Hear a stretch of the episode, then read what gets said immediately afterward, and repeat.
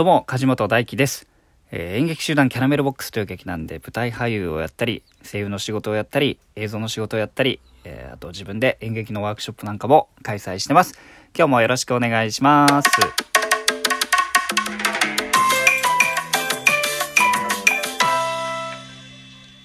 えー今日は1月の23日土曜日ですね。今日はちょっと曇ってるんですけど今の時点でねちょっと暖かかったですね朝、まあ毎朝走るんですけど最近すんごい冷たくて、うん、手がもう痛くてしょうがなかったんですけど今日はね暖かいですね曇ってるとやっぱ暖かいのかな、うん、今日もねえっとですね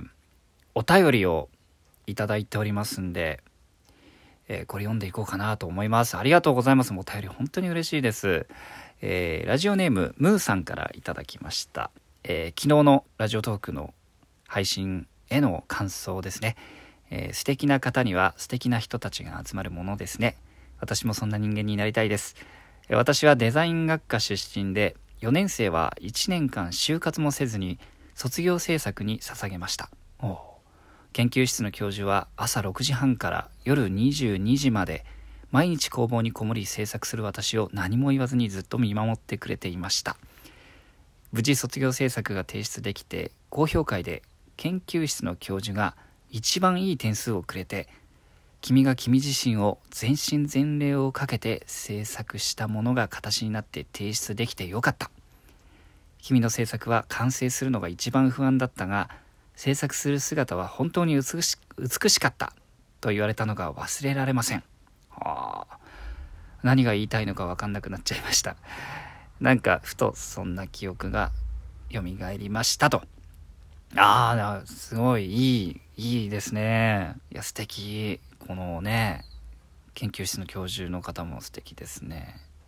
いやそうやってねちゃんと見てくれてるっていうのが見守ってくれてるのが嬉しいですね。ああしろこうしろじゃなくてうんじっとこう我慢して見守ってくれているっていうのがすごい素敵ですよねいや僕もそのね、えー昨日話しましたけどゼミの先生がねずっと何も言わなかったですけど見守ってくれていたのはすごい嬉しいです嬉しかったですはいえームーさん、お便りありがとうございました。えーこのラジオトークではですね、こういうふうにお便り、えー質問、感想、何でも募集してます。よろしければ気軽に送っていただければと思います。あとですね、ギフト機能もありまして、えーニャンパラリさん、ね、コーヒーの微糖の差し入れありがとうございます。えこのラジオトークアプリ開きますとギフトを送るっていう項目もありますんで、え送っていただけたら励みになります。ありがとうございます。えーでは毎朝最近、えー僕が俳優になるまでというね、えー九州の宮崎県から出てきてですね今37歳の、え俳優をやってるんですけれどもその今に至るまでの話をね、えゆっくりとさせていただいてるんですけど。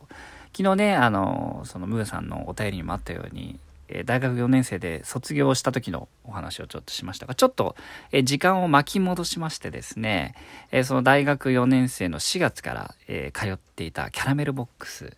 え俳優教室というのが12月にね、え卒業公演を迎える、迎えたわけなんですけれども、いやまあその卒業公演ももうね初舞台ですよ。だから要するにね、えーお金を取ってお客様に見てもらった初舞台ですね。12月のその公演が、えー7ステージぐらいだったと思うんですけど木曜日から日曜日まで、200人ぐらいが入る中野のね、えーポケットという劇場でやらせてもらって。まあ稽古は本当に厳しくて大変でした。もう本当になんていうか、うんみんなね一生懸命やるんだけどなかなかこうなんだろうな進んでいるかどうかがわからないという本当にこう日に日にどんよりしていくような稽古場でしたね。うん。でもやっぱりお客さんの前に出られたことが嬉しくてすごく本番は楽しかった思い出が残ってます。はい。でですね、その12月でその俳優教室は終わりなんですね。えーっと、他の劇団の養成所とか事務所の養成所と違って、そこで何か、えー審査があって、こう持ち上がりで劇団員になるとかっていうシステムではないなかったんですそこはねで1月にですね普通に劇団員オーディションっていうのがあるんですよあの僕が最初にあの何の気なしに受けた時と一緒ですね。だからあの一般の方普通に俳優教室通ってない方も応募できて、えー、もちろん俳優教室生もまあ受ける人が多いっていうオーディションなんですけどもちろんあの僕も受けました、えー、卒業後ですね。卒業後というか俳優教室を卒業後1月にそのオーディションが行われるので、えー、まだだから大学4年生ですね。うん、えー、オーディション受けましてですねもう今度はね何も知らない状態じゃないわけですよ。9ヶ月間みっちりやってきて、えー、もうあのー、最初の失敗、ね、お水をもさえ持っていってなかったみたいな失敗もなくしっかりやることも踏まえた上で満を持してね、え受けたわけですけれども結果落ちました。劇団員になれずです。あ多分僕らが受けてる時って応募総数300ぐらいででえー、っと大体23人最終的には受かるんですけどその年はですね、えー、僕らの俳優教室の同期の女の子2人が、えー、劇団員になりました。と。で僕は落ちたわけですね。その2人のうち1人が井上さんですね。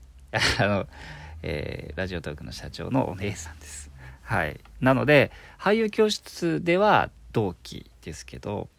えー、劇団にその僕は翌年入ることになるんですけど、では、劇団では先輩っていうなんかと思う、そしてかつ年下っていうのね、ちょっと複雑な関係性ではあったんですけれども、はい。その年は落ちましてですね、えー、まあ、もう本当無職ですよね。あの、卒業しても就職活動してないし、司法試験も受けてないし、で、ただね、なんか、なんでしょうね、あの時の不思議ですけど、その、何か不安があったりとかってことはなかったんですよね。まあ、周りは不安っていうか心配してたと思うんですけど、なんか、その来年もキャラメルボックスの劇団オーディションを受けるっていうことをもうスッと決めてですね、えこの1年間どうしようかなぐらいにしか思ってなくて、まあ、あの大学の4年間、え暮らしていたあの京王線沿いのね、えー、八王子近くの、えアパート引き払いまして、え、その時横浜に姉が住んでたので、え、姉のところに転がり込みまして姉と横浜で2人暮らしをしながら、えアルバイトしながらですねその俳優教室の同期がですね、え劇団を作りたいっていうふうにあの言ってましてえー、っとその劇団の立ち上げ公演に参加しました。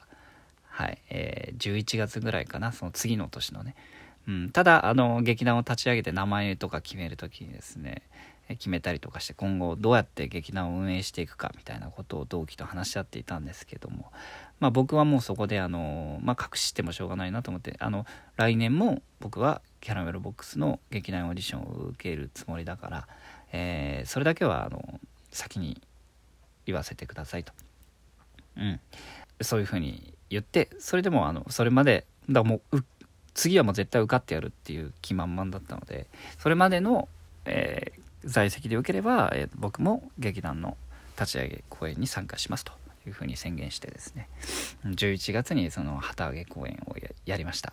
うん、それも楽しかったですねなんかその9ヶ月間一緒にやったメンバーなんでもう気心も知れているしあまあ同年代だしほぼほぼ、うん、自分たちの手だけで一回公演をやってみるっていうのはすごくいい経験になりましたし、えー、今はね、えー、舞台に出演して、えーお金を頂いているそのギャランティーを頂いている身ですけど、うん、その時はもちろんそんなことなくてですねみんなで毎月お金を貯めてでチケットも本当にあのチケットノルマっといいますかまず買い取ってですね自分たちで。それでえっ、ー、と親戚とか、まあ、友達とかに売り売っていくっていうその手売りですね要するに。の状態だったのでなんかあのよく言われるんですねそのキャラメルボックスだっていうとそのあ最初のね初舞台から大きい劇場でやれていいね。うん。